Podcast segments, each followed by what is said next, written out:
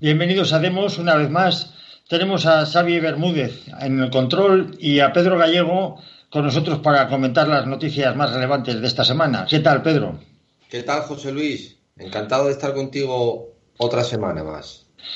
Oye, ha salido una noticia que, eh, dicen que Pedro Sánchez está conviniendo un referéndum para hacer un, nuevo estatuto de, autonomía en Cataluña expandido, decir, un nuevo estatuto expandido.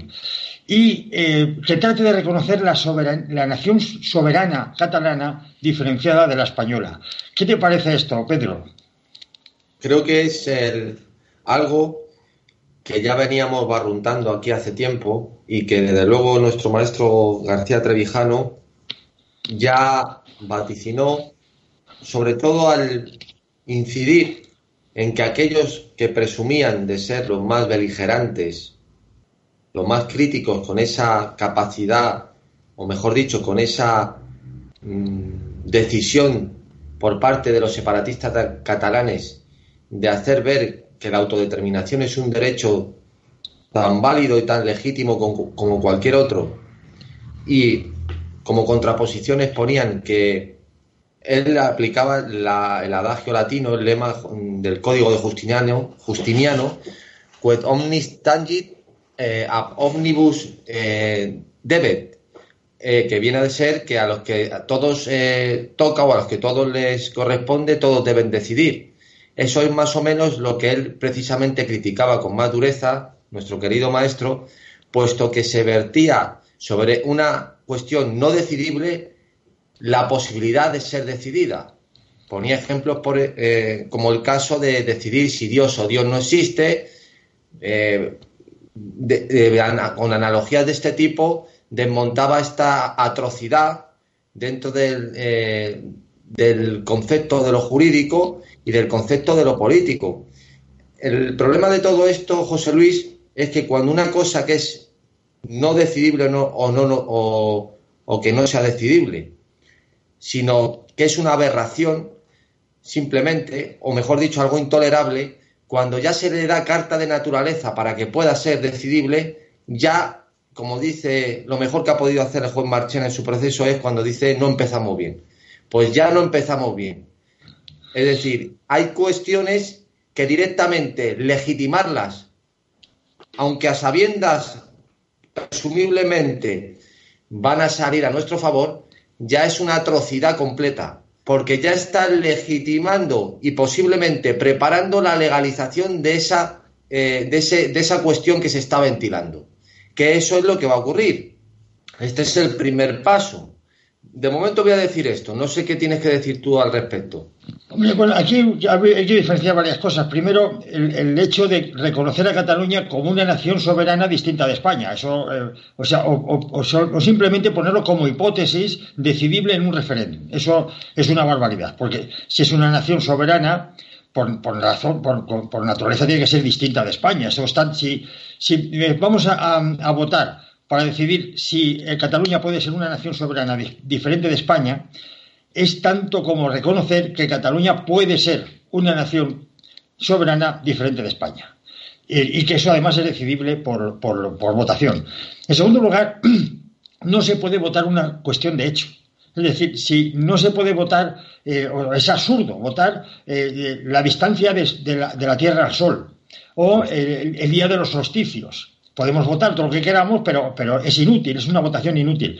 Nada que no, que no responda a la voluntad humana puede ser decidible mediante voto. Eh, hablabas tú de decidir mediante voto si Dios existe o no existe. En el año 36, en el Ateneo de Madrid, se realizó una votación para ver si Dios existía o no existía y qué posición tomar, si eran ateos o no eran ateos. Eh, el caso es que salió por un voto en contra solamente que Dios no existe. ¿Significa eso acaso que antes existía y a partir de la votación, por, debido a la, votación, a la voluntad de los votantes, Dios dejó de existir? Pues es absurdo. Ahora, ¿es decidible si una, un conjunto de población es o no una nación? Pues es muy fácil. Si, es, si la nación es una cuestión biológica, es decir, si es una cuestión natural, no puede ser decidible. Y es la nación una cuestión natural. Yo creo que esto se ve muy bien, por ejemplo, en Afganistán. En Afganistán no es, una nación que no está bien formada todavía. Bueno, y se ve muy bien leyendo los escritos de, de Rodoto. ahí va describiendo, Herodoto va describiendo que a cada 45 o 50 kilómetros se encuentra una población diferente, casi sin contacto con los de alrededor, y que desarrollan una religión y unas costumbres y, por tanto, una moral diferente. Pero, ¿qué ocurre cuando, eh, cuando con el transcurso del tiempo? Porque esas familias van formando tribus y esas tribus van formando clanes. Esto es la situación actual, por ejemplo, de Afganistán. Después de recibir una amenaza del exterior, esos clanes se van juntando y van, van teniendo unas costumbres, unas costumbres comunes, eh, una religión común, que es la religión de religio, de religar, hace, eh, une mucho a, a las personas y terminan haciendo una nación. Luego es una cuestión natural, no es una cuestión decidible, es algo que por la historia va decantando. Este, Ortega y Gasset, el mismo que decía que la, que la, acción es una cuestión decidible o que es un eh, eh, que, depende de la voluntad humana. sugestivo de vida en común. Sí, sí proyecto sugestivo, de eso de sugestivo, en vida común y de proyecto, como si un proyecto es algo futuro, no es, no es algo presente, y una nación española es algo presente y pasado, de, de sugestivo. Bueno, mira, es un hecho, y el mismo Ortega y Gasset decía que la nación es la cristalización de la historia, se contradecía en sus, en sus términos.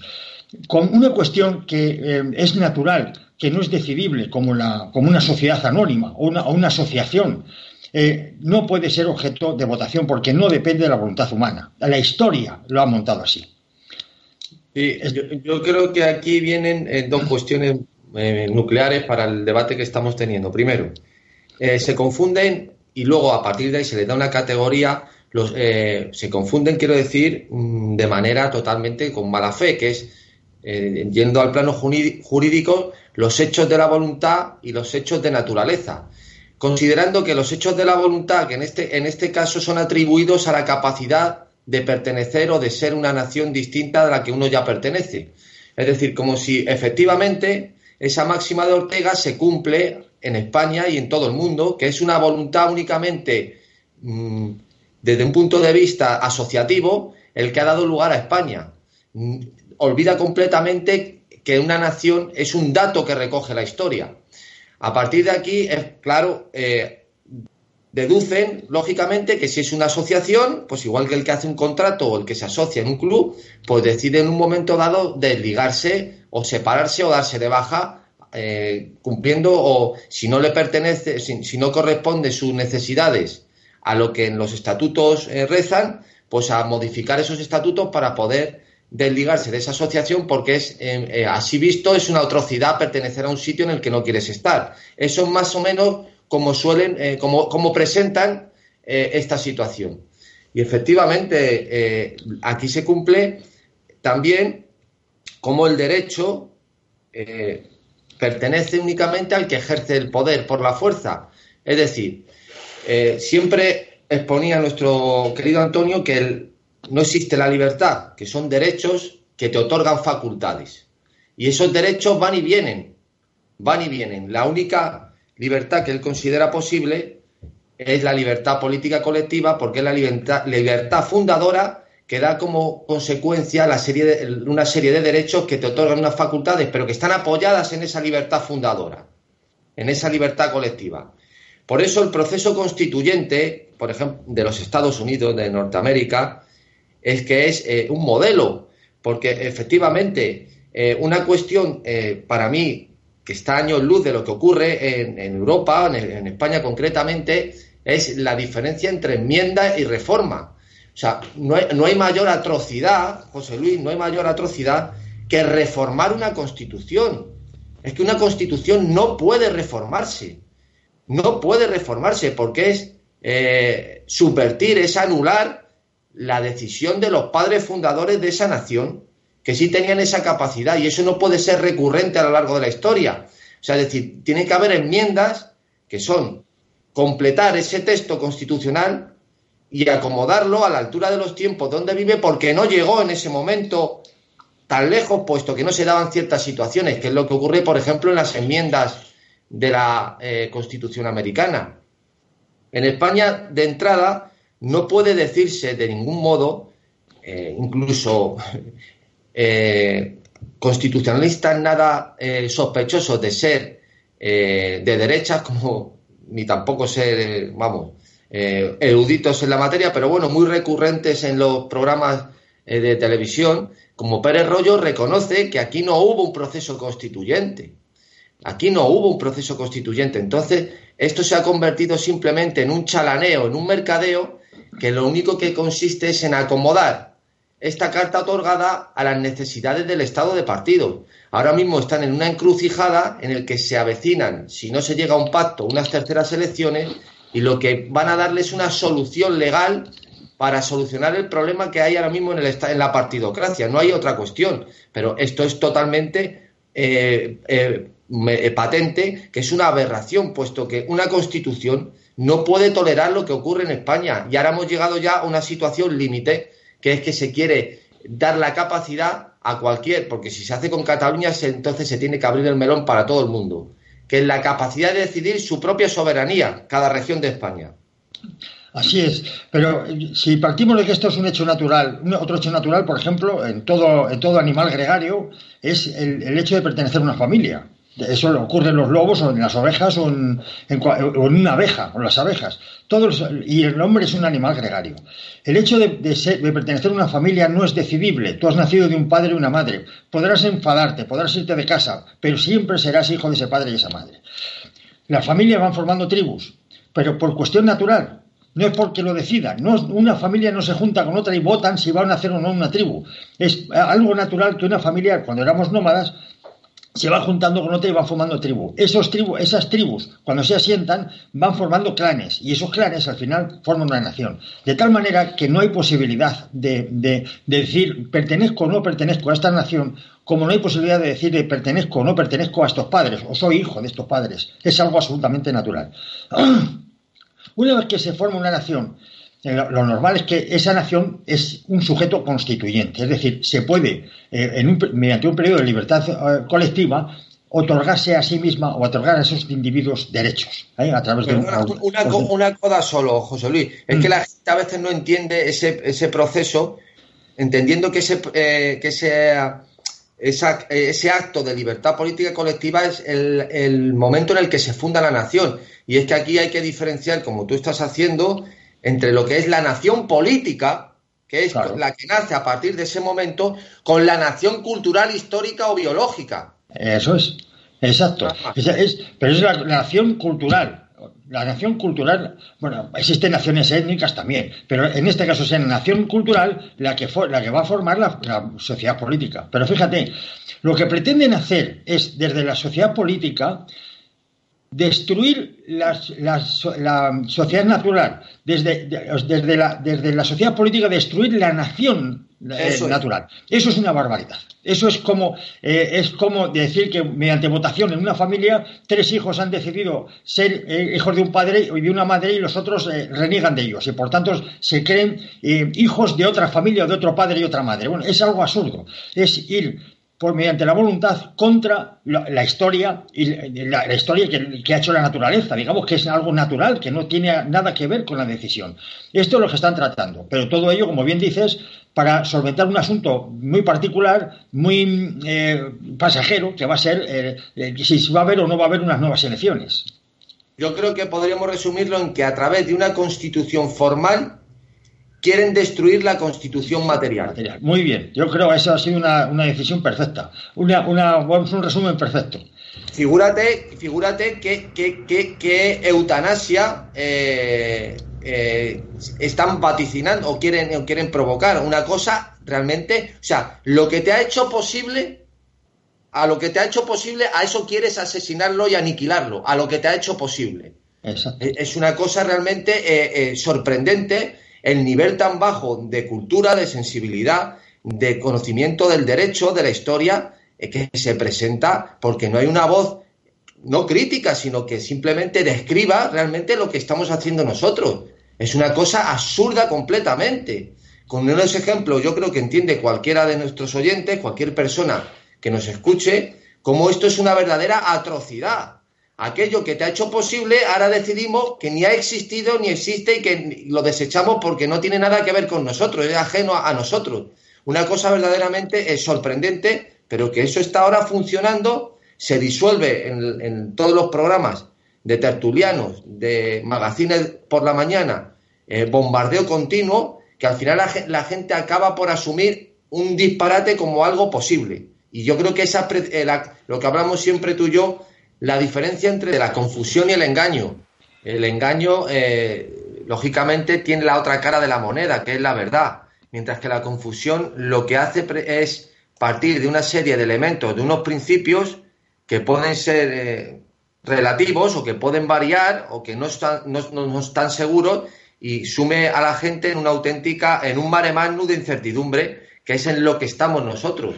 La gente realmente tiene dudas, desconoce eh, por su ignorancia, por su falta de preparación, por toda la proyección mediática, en qué consiste lo que estamos hablando nosotros, qué es una nación, qué es el Estado, qué se puede decidir, qué no se puede decidir, con ejemplos tan sencillos que cualquier persona de buena fe entendería lo que estamos diciendo.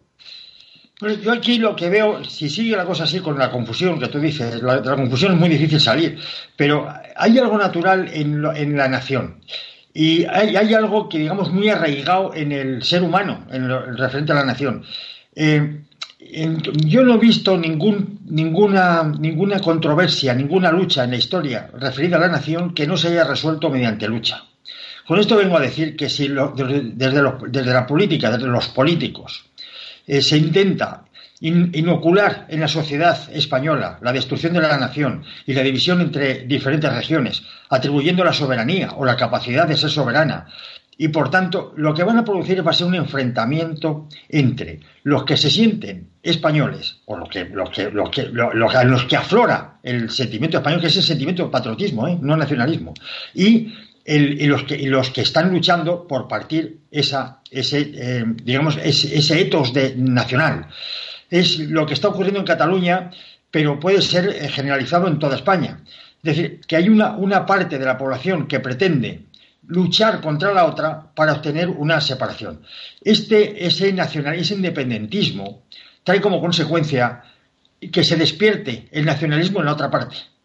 Y la, la única forma de resolverlo, porque es un odio, un odio de una nación contra, contra, parte, de, contra parte de sí misma, siempre se ha resuelto mediante lucha.